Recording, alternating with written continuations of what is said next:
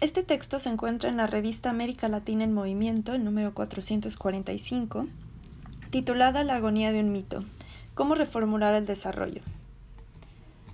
El texto que les voy a leer es de Gustavo Esteva y se llama Más allá del, del desarrollo, la buena vida. El desarrollo es hoy el emblema de un mito en agonía y un lema político para vender productos tóxicos. Como desarrollo significa ya casi cualquier cosa, dice Wolfgang Sachs en la revista Development, desde levantar rascacielos hasta instalar letrinas, desde perforar por petróleo hasta perforar por el agua, es un concepto de un vacío descomunal. Es testimonio del poder de las ideas que un concepto tan carente de contenido haya dominado el debate público por medio siglo. Hasta hace poco el desarrollo había estado protegido por un tabú. Desde la izquierda o la derecha, los académicos respaldaban la reivindicación de los políticos de que el sufrimiento de las mayorías era el precio que debían pagar por el bienestar que, finalmente obtendrían. Sin embargo, una sucesión de crisis, empezando por la de los años 80, oficialmente la década perdida para el desarrollo en América Latina, permitió desgarrar el velo que escondía la naturaleza del desarrollo la corrupción de la política y la degradación de la naturaleza que se le asocian sin remedio pudieron finalmente ser tocadas y olidas por todos. Un nuevo grupo de expertos documentó la conexión causal entre el deterioro del entorno y la pérdida de solidaridad que antes solo percibían los más pobres. Resultó así posible empezar a enfrentar la verdad dominante, hasta los universitarios, entrenados para confiar en la opinión de los expertos más que en sus propias narices, tuvieron que reconocer que el desarrollo apesta. Si uno vive en la Ciudad de México o Sao Paulo, es preciso ser muy rico o muy obtuso para no darse cuenta de ello. Para toda una generación, la mía, el desarrollo fue sagrado e inviolable. Era el, el ídolo común de sectas que perseguían la misma meta por medios incompatibles pero ha llegado el momento de reconocer que es el propio desarrollo el mito maligno que amenaza la supervivencia de las mayorías sociales y de la vida en el planeta. Necesitamos oponernos con firmeza a la esperanza adicional de vida que se quiere dar al desarrollo con la creación de alternativas padecimos ya las consecuencias de adjetivos cosméticos que trataban de disimular el horror. Desarrollo social, integral, endógeno, centrado en el hombre, sustentable, humano, otro. No podemos esperar que la salida provenga de burócratas de las instituciones internacionales ni de los nuevos cruzados del desarrollo alternativo, que derivan dignidad e ingresos de la promoción del desarrollo. Las cuatro décadas del desarrollo fueron un experimento gigantesco de las mayorías de todo el mundo y ha fracasado miserablemente. La crisis actual es la oportunidad de desmontar la meta del desarrollo en todas sus formas. La era del desarrollo. Nuevo episodio colonial. Desarrollo es en la actualidad un término gelatinoso que alude a un proyecto de construcción de viviendas, al despertar la mente de un niño, a la parte media de una partida de ajedrez o a la nueva turgencia en el pecho de una quinceañera. Para dos terceras partes de la gente en el mundo, empero, desarrollo connota siempre por lo menos una cosa, la capacidad de escapar de una condición vaga, indefinible o indigna, llamada subdesarrollo. Soy uno de los dos mil millones que fuimos subdesarrollados el, el 20 de enero de 1949, cuando el presidente Truman tomó posesión y acuñó el término. Rara vez una palabra fue tan universalmente aceptada el mismo día de su acuñación política como le acuñó a esta. Nota al pie. Truman no inventó el término subdesarrollo que se le atribuye a Wilfred Benson en un texto de 1942, pero el término se mantuvo en un uso discreto en el mundo académico y de las instituciones internacionales hasta que Truman lo puso en circulación. Cierro nota al pie. Truman la empleó para identificar una calamidad específica que afecta a la mayor parte de los seres humanos y a la mayoría de los países fuera de Estados Unidos usó una palabra que incluso los anti-yanquis podían reconocer como una condición indeseable. La usó para designar una condición social que casi todo el mundo siente capaz de plantear sin necesidad de identificarse con la tensión que así impone a la mayoría a la que se dirige. Se convirtió en un término capaz de producir irrefrenables, irrefrenables burocracias. No éramos subdesarrollados, En los años 30, al contrario, buscábamos empeñosamente nuestro propio camino. Gandhi consideraba que la civilización occidental era una enfermedad curable.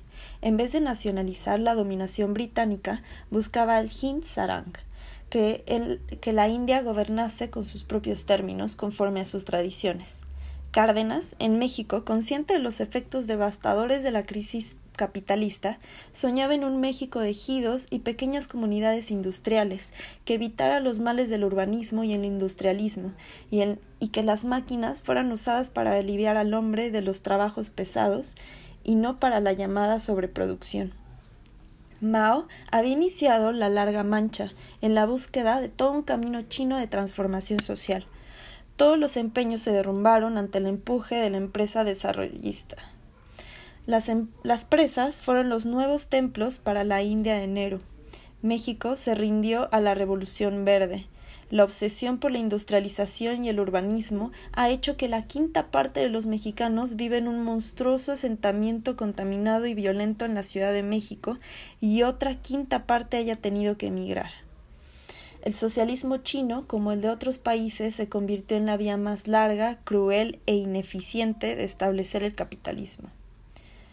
Después de Truman se han sucedido una tras otra, a cortos intervalos, las teorías del desarrollo y del subdesarrollo.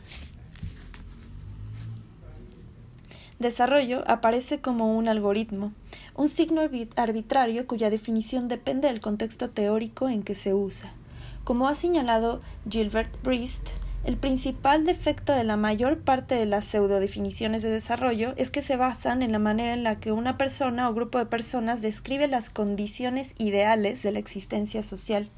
Pero si la palabra desarrollo solo es útil para referirse al conjunto de las mejores aspiraciones humanas, podemos concluir de inmediato que no existe en parte alguna y probablemente nunca existirá. Sin embargo, a medida de que las definiciones del desarrollo se hicieron más variadas y contradictorias entre sí, sus connotaciones adquirieron mayor fuerza. Es un vector emocional, más que un término cognitivo. Connota mejoría, avance, progreso. Significa vagamente algo positivo. Por eso es tan difícil oponerse a él, porque ¿quién rechaza lo positivo?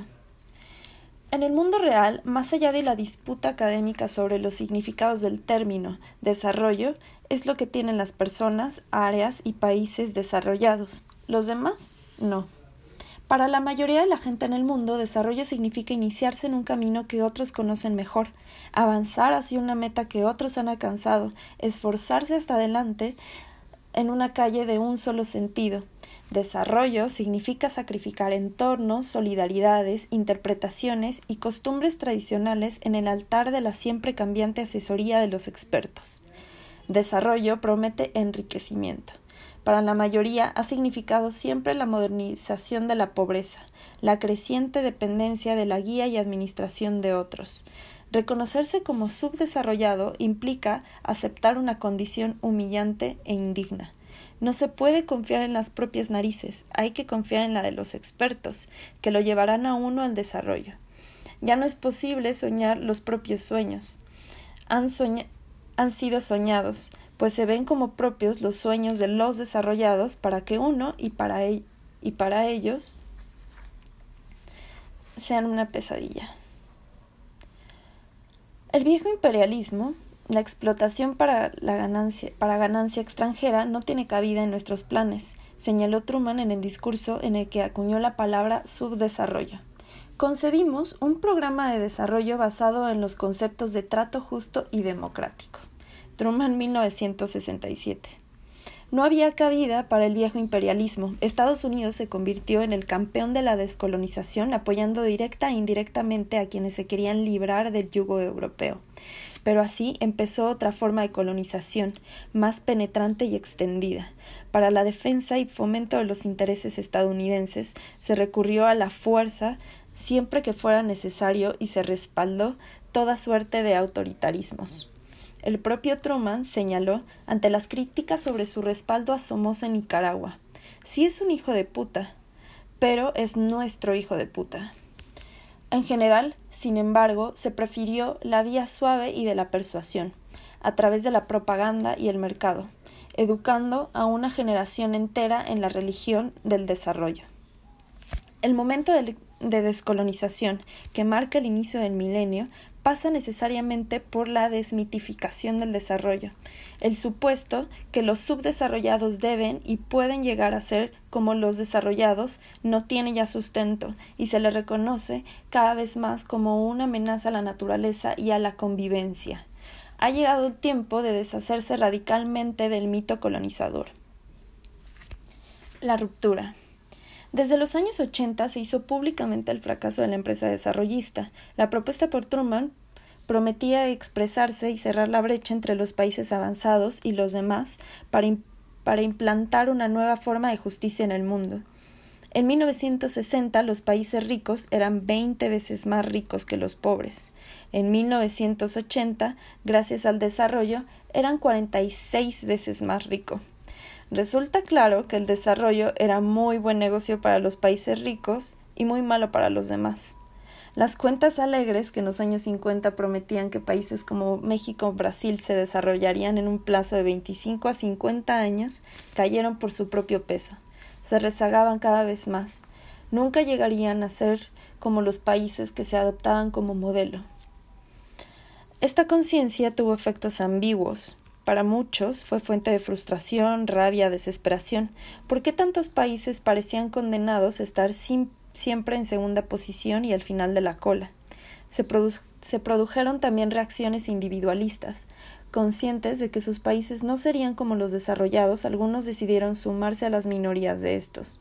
En las clases medias y altas de América Latina circuló por entonces una postura cínica no vamos a vivir como los estadounidenses, sino mejor que ellos. Tendremos los bienes y servicios que ellos tienen, sus malls, McDonald's, Walmarts y demás criadas. Millones de personas se convirtieron en lo que Carlos Monsiváis ha llamado los primeros estadounidenses nacidos en nuestros países.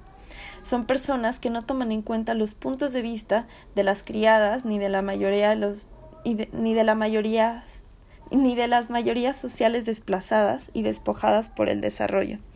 Forman ahora los nortes de cada sur. Los, años 80, sin embargo, fueron también un momento de revelación, a pesar de que los velos tendidos sobre su realidad por las élites locales en las mayorías, particularmente entre los marginados, se produjo un despertar descubrieron que, a pesar de todos los despojos del colonialismo y del desarrollo, aún contaban con la bendición de su dignidad, y con ella venía su propia definición de la buena vida, del buen vivir, de sus maneras sensatas y conviviales de honrar a la madre tierra y de convivir con otros. Descubrieron que, al final de cuentas, el desarrollo solo significaba aceptar una definición universal de la buena vida, además de inviable, carecía por completo de sentido. Y descubrieron, además, que era enteramente factible llevar a la práctica sus propias definiciones de buen vivir, aunque hacerlo implicaba intensificar la resistencia ante desarrollistas públicos y privados, debilitados por las crisis pero no eliminados, y luchar a contrapelo a los, los vientos dominantes.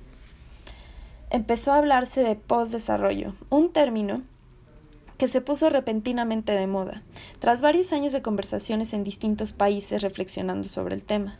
Iván Illich y sus amigos publicaron el Diccionario del Desarrollo, una guía del conocimiento como poder. Sach, 1992. Este era un esfuerzo de desmantelar la frágil y poderosa constelación semántica del desarrollo, mostrando el carácter tóxico de sus pilares lingüísticos. Ayuda, ciencia, desarrollo, Estado, igualdad, medio ambiente, mercado, necesidades, nivel de vida, participación, planificación, población, pobreza, producción, progreso, recursos, socialismo, tecnología y un mundo.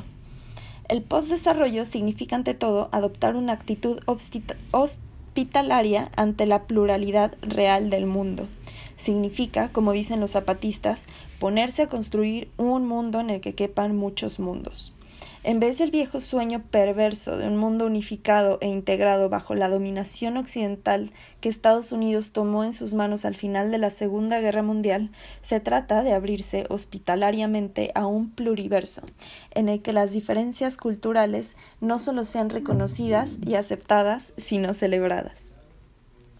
Post-desarrollo en este contexto significa también celebrar las innumerables definiciones del buen vivir de quienes han logrado resistir el intento de sustituirlas con el American Way of Life y ahora se ocupan de fortalecerlas y regenerarlas. En un sentido muy real, ir más allá del desarrollo significa encontrarse con la buena vida, curando al planeta y al tejido social del daño que les causó la empresa desarrollista. El camino de la emancipación. Existe un consenso general sobre el hecho de que nos encontramos al final de un ciclo histórico, pero el consenso se rompe cuando se trata de identificar al cadáver. ¿Qué es lo que habría muerto o se hallaría en agonía? Aunque, domina todavía en los medios y las élites la convicción de que se trata solamente de un ciclo económico más pronto y empezará una nueva fase de expansión capitalista, se acumulan continuamente las siguientes revelaciones. Primera, terminó el consenso de Washington, como certificó en Londres de abril 2019, en el, en el que el primer ministro Gordon Brown, confirmando el funeral del neoliberalismo, cuya procesión inició el Banco Mundial en 2007 y encabezaron los presidentes latinoamericanos en El Salvador a finales del, 2000, del 2018, aunque muchos de ellos habían sido fanáticos y promotores del catecismo neoliberal y sin él actúan como gallinas sin cabeza. Segunda, en círculos académicos se examina por primera vez con seriedad una tesis que hace 20 años sostiene Immanuel Waterstein, de que nos encontramos en la fase final del capitalismo como régimen de producción. Algunos analistas sostienen que no terminaría por sus contradicciones estructurales, las que examinó Marx y Wallerstein, retoma, sino por una especie de suicidio provocado por los fundamentalistas del mercado. Las evidencias de Soros habrían resultado válidas. Tercero, a veces se retoman las, las enseñanzas de diferentes pensadores radicales como Foucault para sostener que nos encontramos al fin de la era moderna. Se habrían desmontado los pilares fundamentales del modo de ser y pensar en los últimos 200 años. Si esto resultara cierto, nos encontraríamos en el periodo de incertidumbre al final de una era, cuando sus conceptos y racionalidades no permiten ya entender la realidad y transformarla y aún no aparecen nuevos. Al margen del debate académico y político, sin embargo, desde abajo y a la izquierda, como dicen los zapatistas, millones de personas se encuentran en movimientos. Por meros impulsos de supervivencia, por la convicción de que ha llegado el momento de realizar antiguos ideales, se extienden movimientos sociales que abandonan impulsos meramente reivindicativos, que se reducen a presentar demandas al Estado.